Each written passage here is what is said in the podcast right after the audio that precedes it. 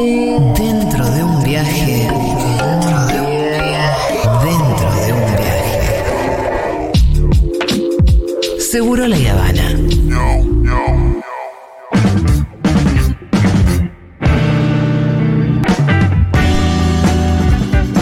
Hola, hola, hola, hola. Ivancito Jagroski, llamando a Ivancito Jagroski. Si se puede poner los auriculares. Ay, se ponen los auriculares. Hola, hola. podemos ver a través de la ¿Estoy? camarita. Hola, Ivancito, ¿qué tal? Perdón, va. la verdad que hice algo que es como si la primera vez que me hubiera, hubiera estado en un estudio de radio, Sí. que es eh, no me había puesto los auriculares. Esa es la verdad. Oh. Yo te veía sin auriculares y dije, oh, Sí, sí, sí. esto va a ser un blooper. Por Che, suerte quiero- te avisaron. Quiero, ya que estamos, eh, felicitar a Diego y a Pitu por la obtención de la Champions. veo que, que siguen de festejo, así que me pone muy contento. Realmente. La. Gracias, gracias, Iván. Sé que tus felicitaciones de todo corazón. Ay, qué excelente. Es como la felicitación más falsa del mundo realmente, ¿no? esta gallina, esta gallina. ¿Todo bien? em, eh, ¿Qué haces vos, Iván? ¿Todo bien? Sí, sí, estoy recibiendo insultos por mi newsletter de hoy, varios, de varios. Ah, me puedo imaginar. Así me que- lo puedo imaginar. administrando. Se picó, se picó. Sí, administrándolo, administrando.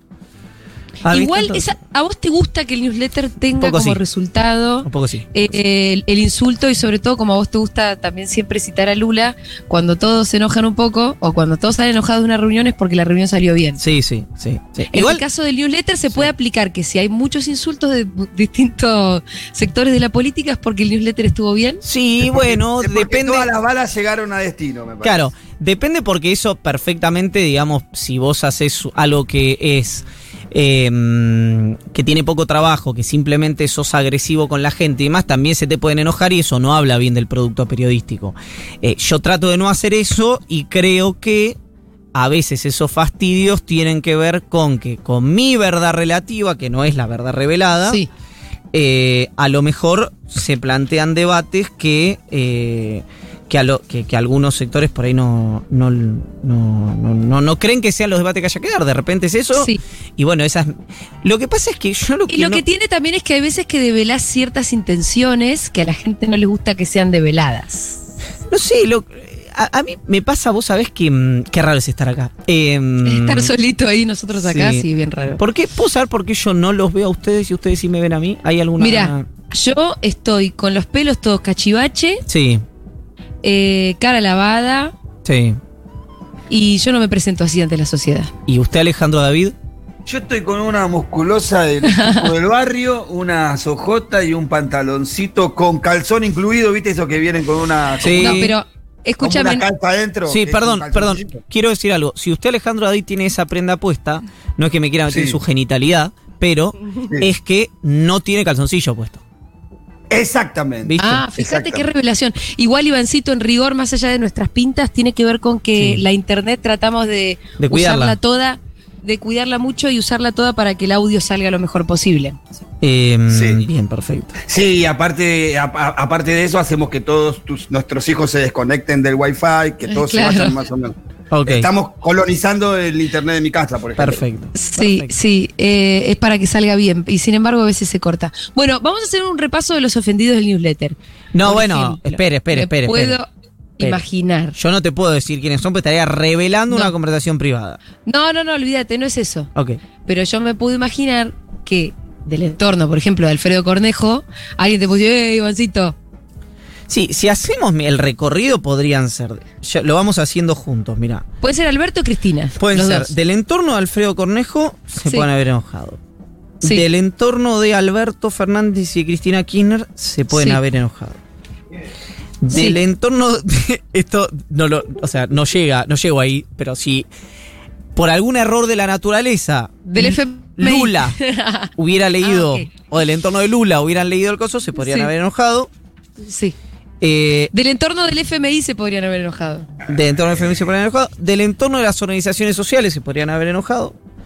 Y del entorno de Teddy Caragosian se podrían haber enojado. Esos Total. son O sea, no te quedó ningún rancho sin apellido. Me había olvidado el bonus track de Teddy. ¿Cómo? Em, Caragogian.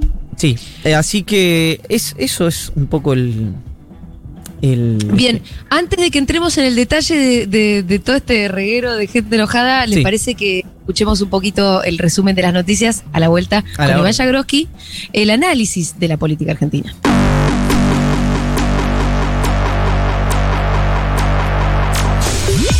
La directora nacional de epidemiología del Ministerio de Salud de la Nación, Analía Rearte. Lo que hay que hacer es buscar a la población que falta vacunar y eso requiere como una planificación más micro, ¿no? Entonces la idea es que cada una de las jurisdicciones puede implementar el pase, como ya se está implementando en algunas jurisdicciones, con las actividades que le parezcan necesarias. Tucumán ya lo ha iniciado, las provincias pueden ampliar eh, según como crean eh, conveniente los lugares que, que cada provincia define. ¿En qué porcentaje está Analía de vacunación en este momento con las dos dosis eh, a nivel nacional? Casi en el 70 a nivel nacional con dos dosis y creemos que va a ser una muy buena estrategia sanitaria. Hoy que tenemos más del 90% de circulación de variante Delta, está pasando lo que esperábamos, que es una variante mucho más transmisible, con lo cual se esperaba que aumenten un poco los casos.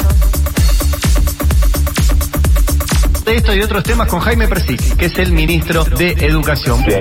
Un millón de, chicos que ya tienen la beca progresar y aquí se incorporan los chicos de, de, de, la idea de que vuelvan a la escuela que no pueden. Nosotros tenemos un problema histórico en Argentina, no logramos disminuir ese abandono a los 6 7 años por cuestiones laborales, cuestiones sociales, cuestiones familiares. Muchos de estos chicos, la mamá o el grupo familiar tiene la, la universal por hijo, lo que la novedad también es la mamá va a seguir cobrando la asignación universal por hijo en carácter alimentario y aquí incorpora al ingreso de los hijos la beca escolar. Es un millón, alrededor de un millón de pibes y que tienen la posibilidad de tener la beca escolar, la beca progresar.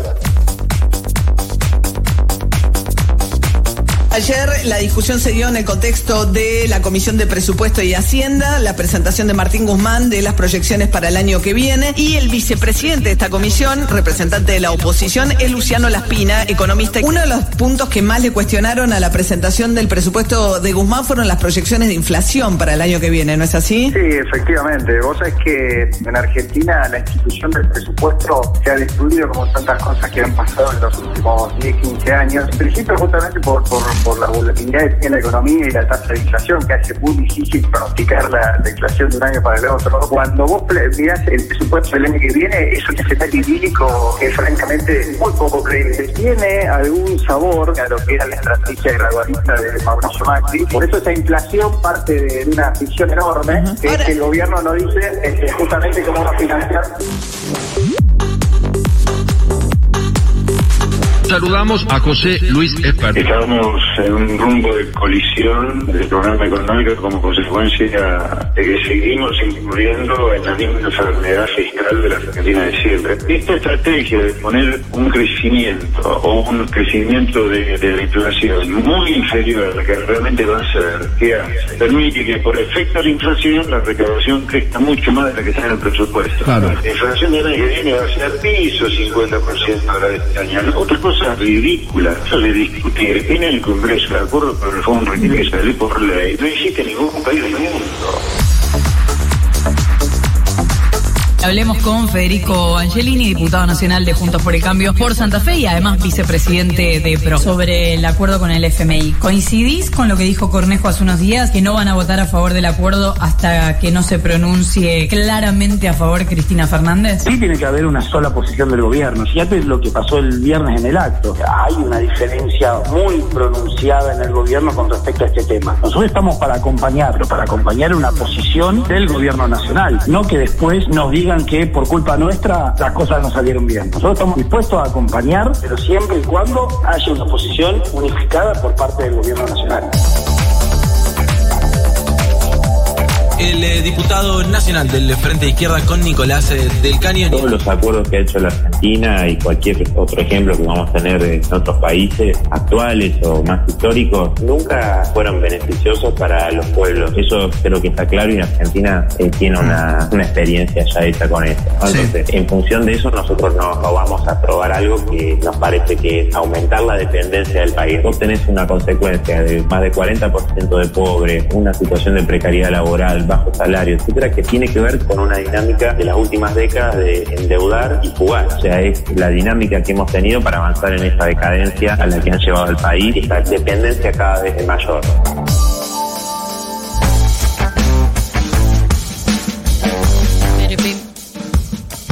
Bueno, mira, ahí justamente en el resumen escuchábamos al diputado Federico Angelini, es diputado y vicepresidente del PRO, y le preguntaba, creo que era María Donel, que. Ah, no, no, mentira, Me parece era que era Flor Halfon. Halfon, ¿eh? Sí, sí, total, que le preguntaba justamente por, por lo que decía Cornejo respecto del acuerdo del FMI. Nosotros nos vamos a acompañar hasta que Cristina no diga lo que va a hacer. Y vos ahí lo que decís un poco en el newsletter es, bueno, no le importan todos los otros elementos, las condicionalidades, ¿no? Pareciera que lo único que le importa es lo que vaya a decir Cristina. Claro, porque lo que a mí me sorprendió es la honestidad de Cornejo eh, Claro. en esto, porque si vos me decís, el textual de Cornejo es, si cuando haya que votar lo del FMI, Cristina no firma su apoyo, la oposición no lo votará. Escúchame, hay una, entró una abeja al estudio, yo puedo salir Oh. corriendo a los gritos. No, no, pero la abeja no te va a querer ir a picar. Eso es mentira. No le hagas nada que no te hace nada. Todo mentira, Pitu, eso. Todo mentira. No, igual, em, yo le puedo. eh, las chicas están ahí, ¿no es cierto? Sí, no sé, no sé. Yo quiero decir que puede que salga corriendo a los gritos, No, al grito eso. de abeja, abeja. Hay No. una abeja en el estudio. Exactamente. puede entrar. Con un arma. la- No, no, no, a sacar a la abejita por la ventana porque el otro Una día. me escopeta, pasó por favor. Yo, yo la maté como un ninja que soy, Sí. una abejita que entró por ahí, y todo esto salió Julia. al aire. Y entonces No, me Julia. empezaron a acusar de que estaba. Lo importante que son las abejas para la naturaleza. Parece Julia, que ¿cómo sí. la matar? Sacara Parece por la sí. ventana. Yo te quiero decir una cosa. Me dieron un repelente de mosquito para. No, no, no, no. no. Esto es real, te lo quiero mostrar porque no me a la abejita por la ventana. Ahí está. La audiencia, la audiencia no lo ve, pero Iván está un poco pálido, quiero decir. No, por ahora no la. Por ahora eh, no. mm, No la he visto. No la he visto más. Espero que no esté. Capaz en- te la imaginaste, Iván. Ya se fue, se va herido. ¿Tenés la ventana abierta? Sí, claro. Sí. Y ya se fue. Bueno, Se fue. está bien. Está bien. Bueno, ¿vamos a volver a Cornejo? Sí, sí. Con un ojito en la abejita también, ¿no? Vamos a decir la verdad. ¿No? No, no, no, no, no le No te va a picar. Bueno, la abeja no viene, no, no te viene a picar porque se le da la gana, por saña. Te pica cuando se siente amenazada. No estoy seguro. O sea, si hay una Sí. persona que se siente, si hay un ser vivo que se siente amenazado acá soy yo, digamos. Ella no tiene por qué sentirse amenazada. Yo, si fuera por mí, no me la acercaría a 45 kilómetros, así que que no se sienta amenazada. No sé si sabe castellano, pero si no sabe y me está escuchando, estoy diciendo la verdad. Eh, decía entonces que Cornejo dijo, si cuando haya que votar lo del FMI, Cristina no firma su, su apoyo, la oposición no lo votará. Ajá. Bueno, yo lo que planteo respecto a esto, que me sorprende la sinceridad, es que Cornejo no plantea como una variable de análisis los plazos, los vencimientos, la velocidad del ajuste fiscal, el tamaño El del ajuste mismo. fiscal, eh, las condiciones del organismo, el programa que va a imponer el organismo. No. Claro. Lo único que le importa a Cornejo, no importa si el acuerdo es bueno o es malo, incluso bajo los parámetros del propio Cornejo.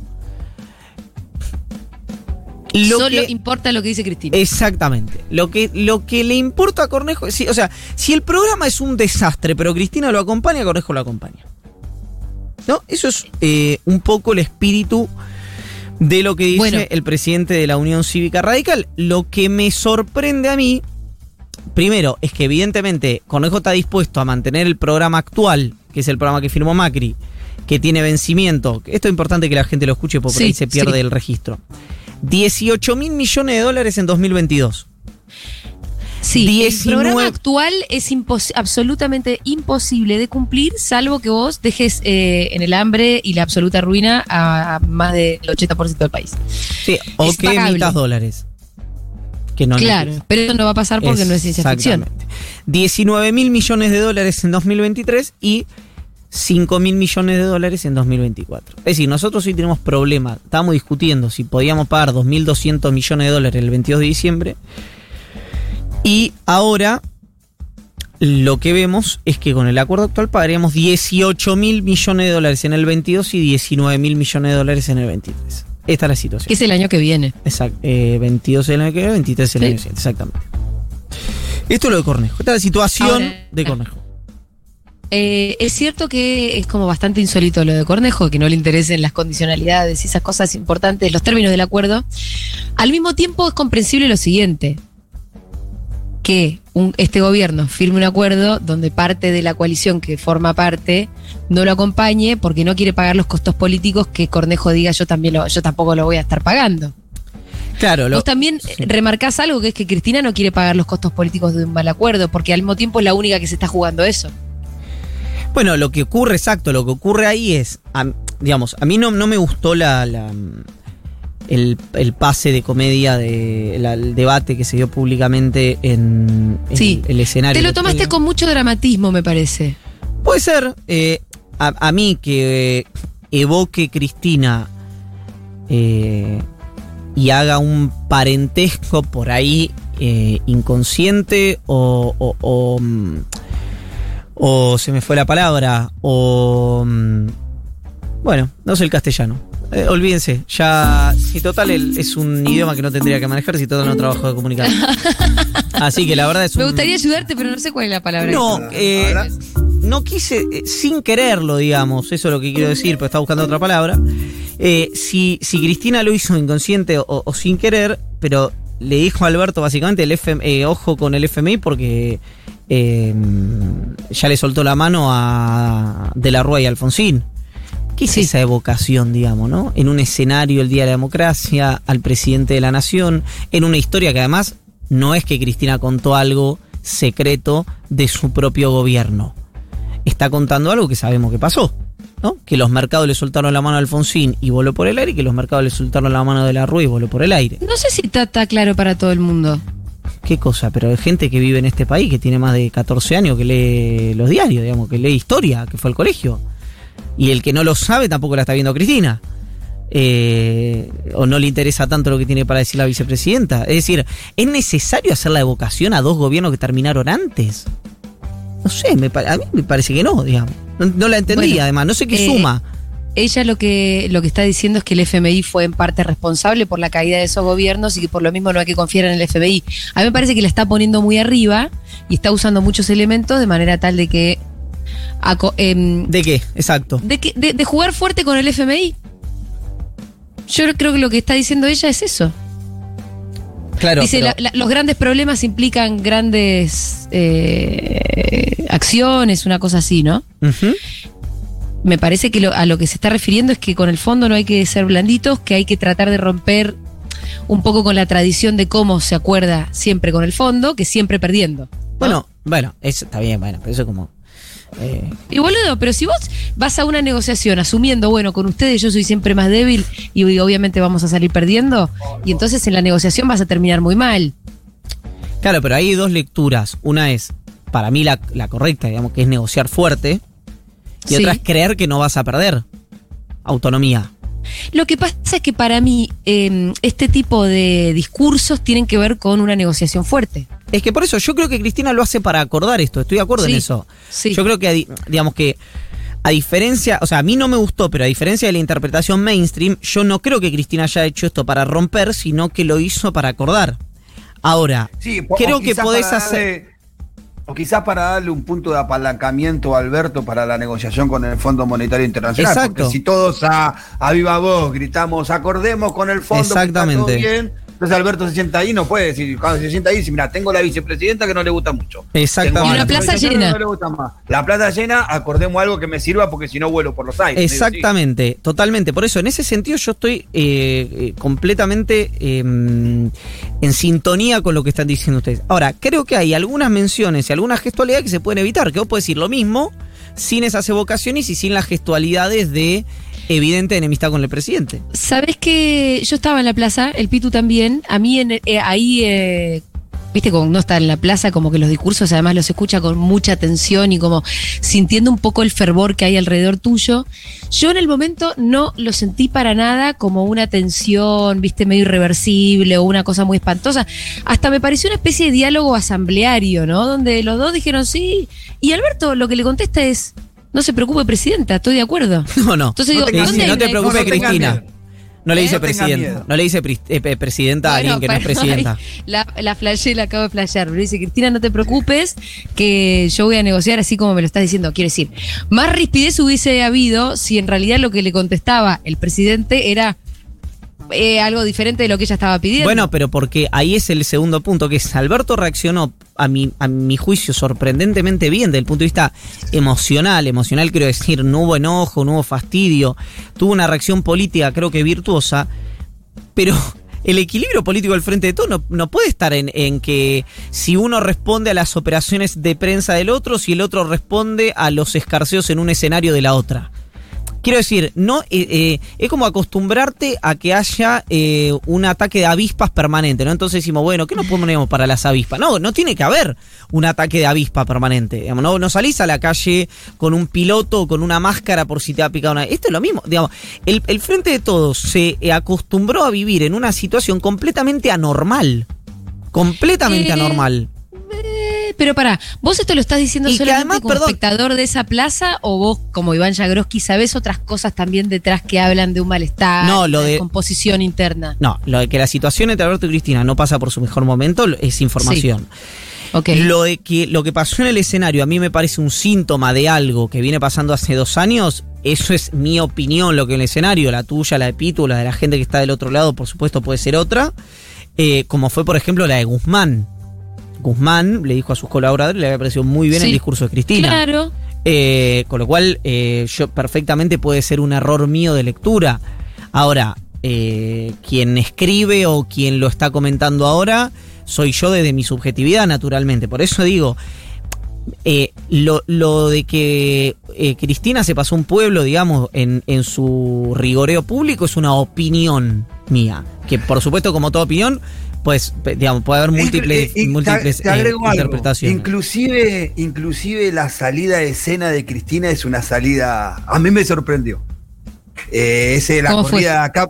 Y esa corrida de un lado para el otro, haciendo señas, levantando. En un momento Alberto la quiere para sacarse una foto y ella dice, espera, espera. Y seguía como arengando. Una actitud de salir, me como el escenario, esto es mío.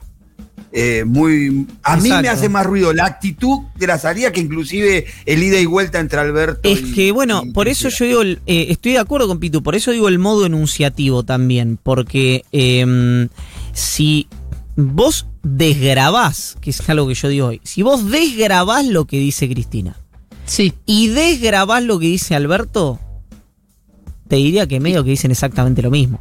Sí. Sea, casi te diría que con exactitud, no, no con las mismas palabras, obviamente. Te pero- digo más, mira, ¿sabes dónde estuvo el shade para mí? Que se lo comenté a Fede en la plaza, de hecho, y que nadie lo, lo advirtió. Ella hace, resalta mucho el momento del bicentenario, 2010, la unidad de la patria latinoamericana, acá estaba Lula, acá estaba tal, y cruzamos la plaza y bla, bla, bla. ¿Te acuerdas de esa parte? Sí, claro. Ahí Alberto era un férreo opositor en ese momento, que ella es el momento político que más ensalza en todo, de todo su discurso.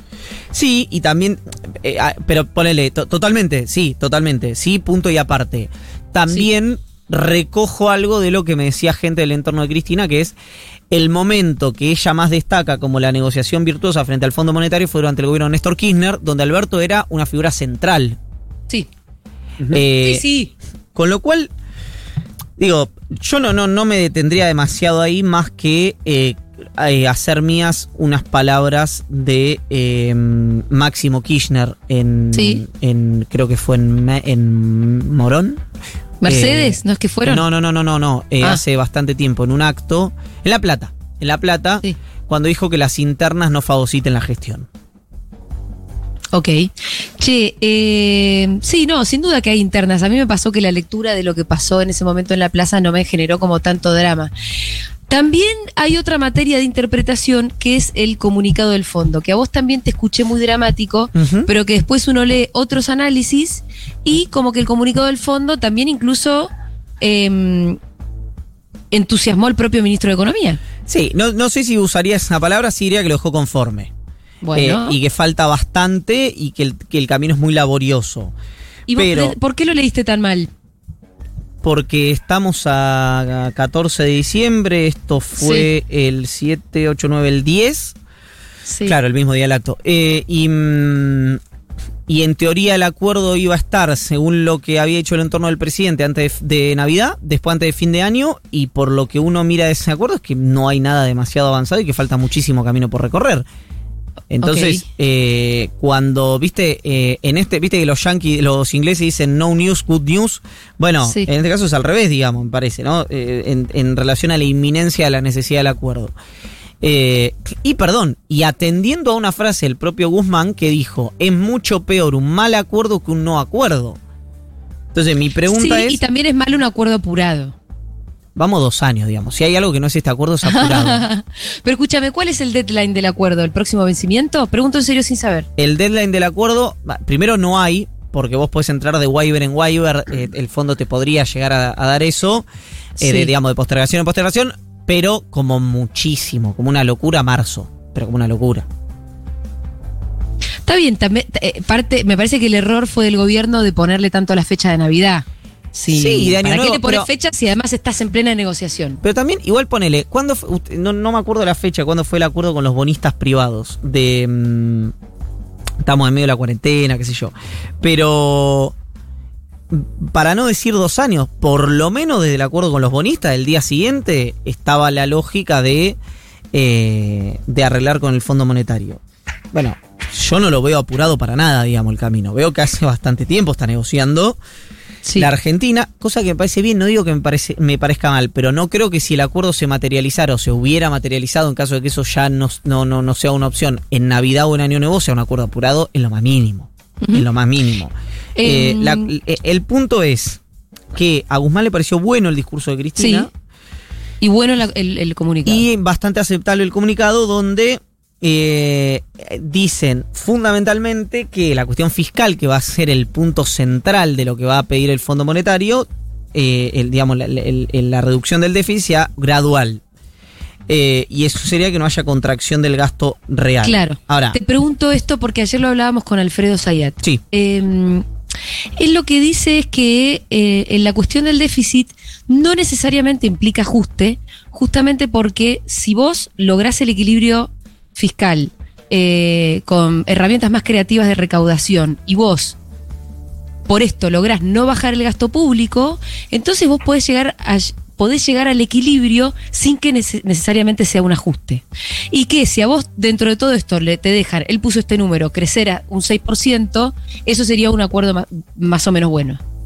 Que te dejen crecer hasta el 6% para empezar después a pagar. Lo estoy poniendo a grandes rasgos, ¿no? Sí. Te imaginarás que no, no, soy por experta. supuesto que el, el objetivo del gobierno es ese. Es decir, eh, eh, que, digamos, vos, para decirlo rápidamente, si vos tenés problemas de, de plata, para esto es horrible hablarlo así, pero para que se entienda, o dejás de ir al cine, o dejás de ir al teatro, o dejás de, no sé, de, de- de comer eh, eh, morfi caro, o dejás de hasta que in- infelizmente, digamos, por ahí tenés que elegir entre comer vos o comer tu familia, digamos, por eso digo, depende, depende de la escala de ingresos, eh, o trata de ganar más plata, de tener un trabajo que te dé más plata o conseguir otro trabajo. Claro. ¿Qué dice todo el mundo siempre? Y no, obviamente, prefiero tener otro trabajo, trabajar más o ganar más plata que tener que recortar.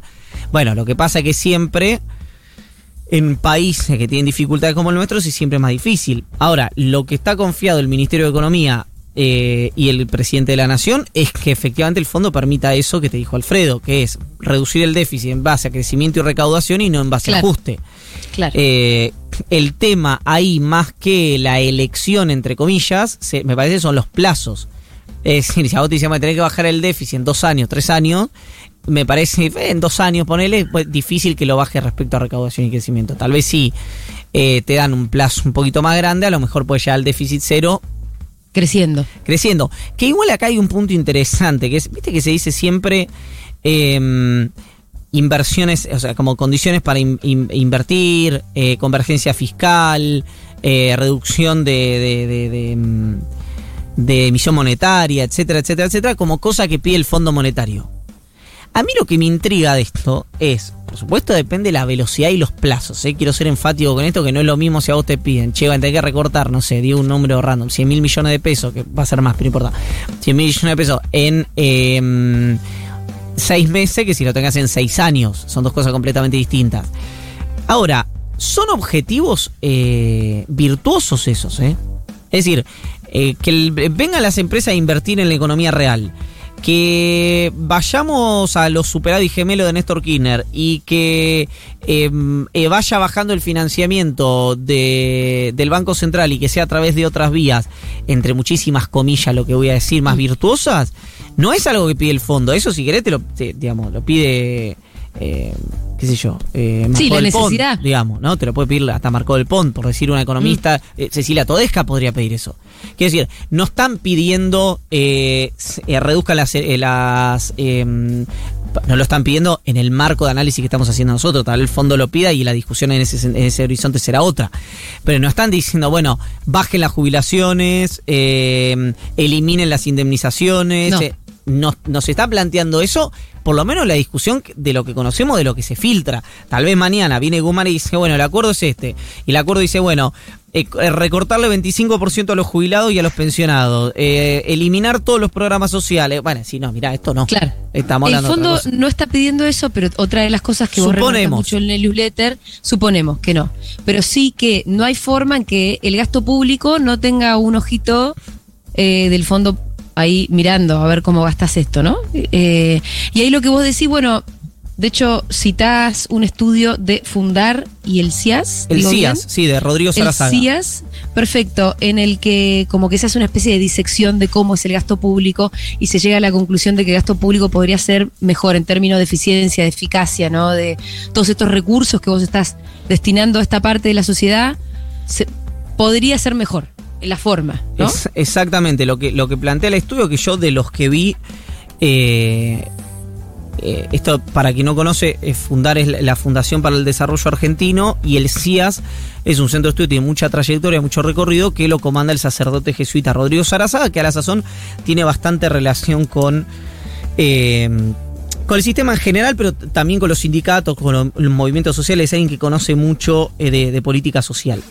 Eh, lo que dice es que eh, desde principio de siglo, digamos, ha habido una constante expansión de derechos hacia personas en situación de vulnerabilidad social en margen de ayudas directas, perdón, con el mecanismo de ayudas directas, pero que esto, que, fue una baja muy sostenida, como una, un tobogán, digamos, de la pobreza hasta 2013, bueno, empezó a fluctuar eso, que no, no, no empezó a ser tan eficiente ese gasto en materia de reducción de la pobreza eh, desde el año 2013. Eso es lo que plantea el informe. Y lo que dice es que eh, el gasto social, que fue, que a veces, no sé, algunos sectores dicen que es insuficiente, yo creo que eso es un, que es difícil que pueda ser catalogado de in- insuficiente, le podemos decir inversión social, digamos, sin ningún problema.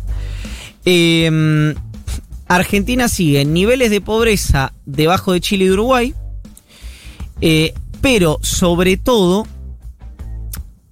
si uno mira la tabla regional de los últimos años, en reducción de la pobreza está bastante más abajo, está como en mitad de tabla, Mm. en la región. Entonces, cito un pasaje que yo comento en el, en el newsletter que dice, textual, Argentina ha demostrado ser efectiva para bajar de forma significativa los niveles de pobreza luego de la crisis de 2001. Pero a partir de entonces ha registrado un descenso de pobreza inferior al promedio de la región, no logrando disminuirla a la misma velocidad que sus vecinos. Un segundo problema se refiere a la informalidad, que ha disminuido, al igual que la pobreza, menos que en, otro país, en otros países demográficamente comparables. Mm. Esto dice el informe. Al mismo tiempo te puedo agregar un par de informes que hablamos el otro día con Sayat, uno de UNICEF y el otro de la UCA, del Observatorio De la Agustín deuda Salvia. Sí. Exactamente. De Salvia, sí. Eh, que los dos concluían en que Argentina, de no tener, a mí me parece un poco obvia la conclusión, pero bueno, la arrojaron estos informes, que Argentina de, de no tener todos estos subsidios a la pobreza, hablamos de asignación universal, planes y demás, eh, tendría sobre todo una indigencia 10 puntos más alta que la que hay ahora. Totalmente. Indiscutiblemente es eso. Sí, sí, claro que es Te lo digo para completar un poco el panorama, digamos. Sí, Porque vos sí, decís, sí. bueno, todo este gasto social, la verdad que. eh, y, si- y sigue habiendo pobreza. Pero sin el gasto social, la pobreza sería mucho peor. La- me parece que la pregunta es ¿a dónde está yendo que es una pregunta que el informe no Sí. se hace porque es un informe técnico. eh, Sí. eh, pero yo me la puedo hacer desde el punto de vista político, que es ¿dónde está esa plata? Bueno, el Pitu justamente es alguien que también tiene su lectura desde el territorio respecto un poco de a dónde van esas platas y si están bien usadas, ¿no? Como que vos, Pitu, tenés muchas veces Sí. la idea de una de, de- de subsidios a la economía popular más inteligentes. A mí me parece que, por empezar, como bien dijo Iván, es una inversión los programas sociales. Es una inversión y que Sí. sin esos programas, seguramente, sin, el, sin la asignación, sin el potenciar empleo, sin las becas, la situación que está viviendo nuestros sectores más populares sería muchísimo más grave, desesperante, diría yo. A mí me parece igual que ahí hay otro tema, siempre que hablamos de ajuste, de acomodar números, me parece, insisto, que no tiene que ver con los planes sociales, que, tiene que ver más con quizás el la segmentación de los subsidios a los servicios públicos, empezar a tener un Estado más inteligente en ese sentido. No puede ser que haya gente que calienta el agua de la pileta de un country y paga el gas lo mismo que paga una familia de flores que clase baja. Entonces me parece que ahí hay que, ahí hay que, ahí me parece que me parece, están las medidas que pueden acomodar un poco mejor la economía, que pensar que sacándole un plan de 15 mil o 30 mil pesos a una persona puede resolver esa economía, ¿no? No, pero me por parece eso, que sí, me eh, parece sí que hoy es plata. Si no logramos pensar una economía popular, productiva y autosustentable, yo creo que esa es plata tirada al final de la carrera, ¿no? Creo que hay que debatir profundamente qué vamos a hacer con la economía popular, de qué manera la vamos a engrosar, de qué manera la vamos a diversificar, de qué manera le vamos a dar escala productiva, de qué manera vamos a generar de eso un espacio que resuelva el empleo y la economía, la microeconomía de los barrios. Y ahí me parece que tiene que ir la inversión, la inversión del Estado. Sí, el, el monto que se mm, invierte en programas sociales en eh, Argentina en relación a la segmentación, que yo coincido con Pitu, es eh, no solamente necesaria, sino ya eh, imposible de evitar, digamos. Eh, es eh, de, una necesidad inminente, es exageradamente superior. Pero yo creo que esa comparación le hace solamente bien a quienes eh, quieren eliminar los planes sociales.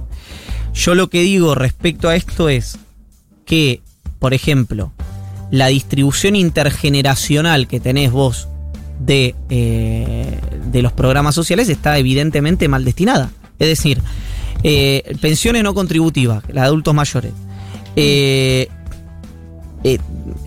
el mayor nivel de gasto. Acá obviamente, perdón, todo esto es antipático porque Argentina no crea empleo. Si Argentina crea empleo, esto no, lo estaríamos discutiendo, obviamente. Pero hay un punto que es, vos tenés eh, que el gasto en pensiones no contributivas representa más del 318% del gasto en todos los demás programas de lucha contra la pobreza sumados. Y vos tenés que el 54% de los chicos son pobres, de los niños. Mientras que el 13% de los adultos mayores son pobres. Entonces, vos acá me decís, ¿pero qué estás sugiriendo? ¿Sacarle plata a los adultos mayores? Porque, entre muchísimas comillas, nada más el 13% son pobres. Por supuesto que no. Pero si alguien me hace esa pregunta artera o, o- o miserable, yo podría decir, ¿y vos qué estás sugiriendo? ¿Que el 54% de los chicos sigan siendo pobres? Porque si mm, sacamos las moratorias previsionales, incluso, el gasto en asignaciones para la niñez es muchísimo menor que al de, por ejemplo, pensiones por invalidez, según dice este informe. Entonces, obviamente que acá no se trata de sacarle 15 mil pesos, porque eso, vamos, nadie está hablando de eso, digamos, No. de sacarle 15 mil pesos, porque estamos hablando de 15 mil pesos. Yo lo que digo es, de toda la masa que se destina de eh, dinero a programas sociales, que eso desde 2013 no haya ayudado a seguir reduciendo la pobreza, es que evidentemente parte de ese dinero está mal ejecutado. Porque Sí, no hay una mira. estrategia, no hay una estrategia. Eso. Bueno, no hay una estrategia de Exactamente. ninguno, ni del Estado, aquel Estado, porque eh, Exactamente. remontemos en el tiempo. Esto viene del acuerdo social por la emergencia, viste, del salario social complementario, la emergencia social, un acuerdo entre el gobierno de Macri y las organizaciones sociales, y nace el, potenciar empleo, que, hoy es potenciar empleo, pero creo que tenía otro nombre atrás. Eh, la verdad que cuando se sentaron a pensar en eso, lo único que se pensó es tener una política, eh, un reclamo de la organización de tener una política que, que vaya eh, tratando de que el impacto del modelo económico que todos veíamos que se iba a desarrollar sea el menor posible. Porque de ninguna manera me parece que ninguna organización pensaba que iba a resolver el desastre que iba a hacer Macri con un plan social acordado con No, eso. no, y desde ahí para acá nunca hubo, hasta este año, el año pasado, una idea concreta de cómo salir de ese circuito nefasto en el que estamos metidos, que tiene que ver con que discutir todos los años con el gobierno 100.000 programas, 100.000 eh, eh, planes más por año. Entonces, eso vino pasando en los últimos 4 o 5 años. Recién el año pasado las organizaciones empezaron a darse cuenta de que esto era una olla de presión y que si seguíamos con esa lógica de negociar con el gobierno 100.000 planes más todos los años, en un momento iba a saltar todo por el aire y no resolvía nada. Y recién ahora se están sentando para ver cómo salir de eso y cómo optimizar estos recursos. Claro, donde esos recursos son de subsistencia, pero no multiplican nada, ¿no? Como siempre nosotros ponemos el ejemplo de nuestro molino, que con la comunidad compramos un molino en un par de horas, el molino para la cooperativa Reciclar Sul en la que participa el PITU, y con esos 400 lucas generamos un montón de riqueza posterior, porque le cambió el, eh, digamos, toda la matriz a esa cooperativa. Pero es que exactamente eso, por eso iba que la- las conclusiones del informe son bastante parecidas a las cosas que yo, no en esta instancia, pero sí en otras, le he escuchado decir a Pitu. Por Claro. ejemplo, dice, em, fortalecer la vinculación con el mercado laboral formal, tanto identificando aquellos sectores en los que las cooperativas podrían insertarse en cadenas valor, de valor de mercado, como con propuestas de apoyo agresivo al primer empleo y el empleo joven. Y después, por ejemplo, en las asignaciones no contributivas dice un replanteo basado en la segmentación que priorice la pobreza y la indigencia infantil como factores a ser atacados y un, fortalecimiento muy agresivo de la infraestructura urbana en los barrios populares. Eh, este es el, el- el planteo de más que de ajuste del gasto, de redireccionamiento del gasto que eh, propone. Sí, pa- como para dar un ejemplo, la única política de, o la única política de Estado que hoy cumpliría con esas características es la asignación universal por hijo. Por ejemplo. Y, y que inclusive porque a quién está dirigida, que la mayoría son las madres, que son las que garantizan que ese dinero termine donde tiene que terminar, ¿no? Exacto. Exacto. Sí, sí. Y con la ventaja de que no necesitas ninguna organización ni ningún actor intermediario. Es la madre con el Estado. Totalmente. Nadie más. Es exactamente. eh, es, eh, es un ejemplo, eh, yo creo, muy atendible la asignación universal por hijo como eh, un. Una herramienta de combatir la pobreza infantil, ¿no? Sí, Es eso, la indigencia infantil. Sí, sí, sí. Eh, escúchame, Ivancito, también hablaste de una delegación de rusos muy importante. Eh, ¿Querés comentar algo de eso? Porque me pareció interesante y realmente no lo vi en ningún medio. Y de algo, pare- algo parecido, de haberle pasado, bueno, justo a Macri no sé con los rusos, ¿no? Pero, pero esto de inversiones reales, de, de la intención de una inversión real, eh, eso lo hubiesen vendido como un gran logro.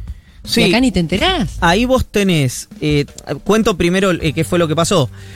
Vino una delegación de empresarios rusos de primerísimo nivel, eh, que quien, lo, eh, quien lo comandó, quiero decir, fue Anatoly Braverman, el segundo, digamos, eh, de- del Fondo Ruso de Inversión Directa. Nosotros al Fondo Ruso de Inversión Directa lo conocemos, pues el que financió, con el que negoció, digamos, Bisotti y Nicolini negociaron la Sputnik. Eh, y el, uno de los eh, accionistas del Sovcombank, Dimitri Kotinsky, eh, que vinieron a la Argentina con empresas de sectores como oil and gas, energías renovables, litio, turismo, agricultura, fibra óptica, logística, fintech, etcétera, etcétera, etcétera, etcétera. Empresas, si quieren se las leo, digamos, pero son empresas rusas que no, no- no- no son conocidas acá en Argentina, pero son de primer orden a nivel global y mantuvieron reuniones con eh, los principales funcionarios del gobierno nacional y vieron también al gobernador de la provincia de Buenos Aires, Axel Kisilov, y entiendo que de esa reunión también participó el ministro de la producción de la provincia de Buenos Aires, eh, Augusto Costa. Eh, esto desde otra vez, desde el punto de vista del hecho, digamos, lo que fue, también vieron a sus pares en el sector privado de empresas que esas por ahí sí la tienen más conocida. Hubo reuniones con Pan American Energy, Molinos, Pampa Energía, Cresud, Bioceres, el Banco Galicia, Geneia, el Banco Macro, la Petrolera Vista, Richmond, Aerolíneas Argentinas, IPF, etcétera, etcétera, etcétera.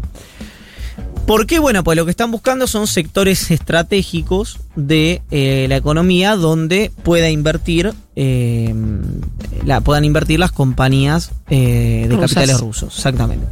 En general lo que te dicen es que como Rusia está bastante sancionada eh, a nivel global,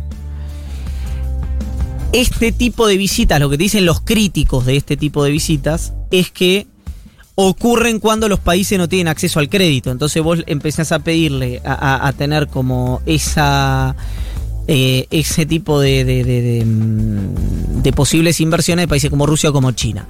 Yo no estoy tan convencido de esa lectura, digamos. Es decir, para mí, eh, si eh, digamos las empresas rusas son empresas de punta a nivel global y la plata es plata, digamos, la plata convertible, plata convertible de cualquier compañía, sea de Pfizer, sea del Fondo de Desarrollo de Inversiones Ruso, el Softcom O de. mm, ¿Cómo se llamaba? La, había una holandesa, una empresa de energía muy, muy importante holandesa que ahora me olvidé el nombre. Eh, Transalgo. Ay, me olvidé el nombre. Bueno, no importa. Trafigura. No, Trafigura creo que es nuestra. Bueno, no me acuerdo. Eh, Holland.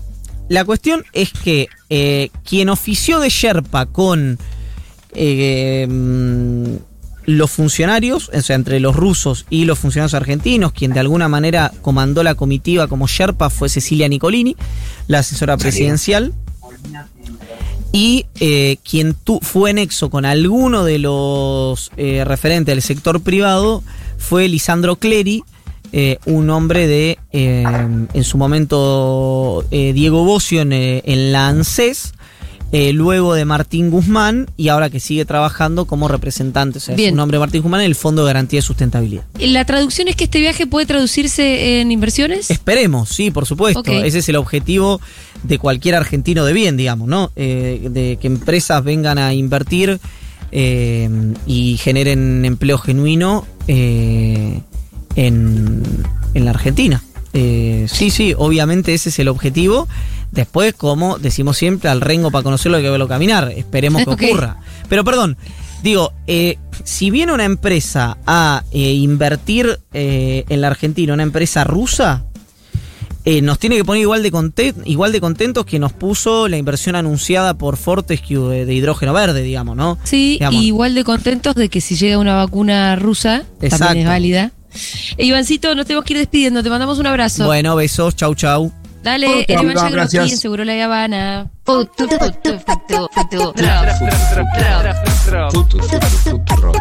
Futurock.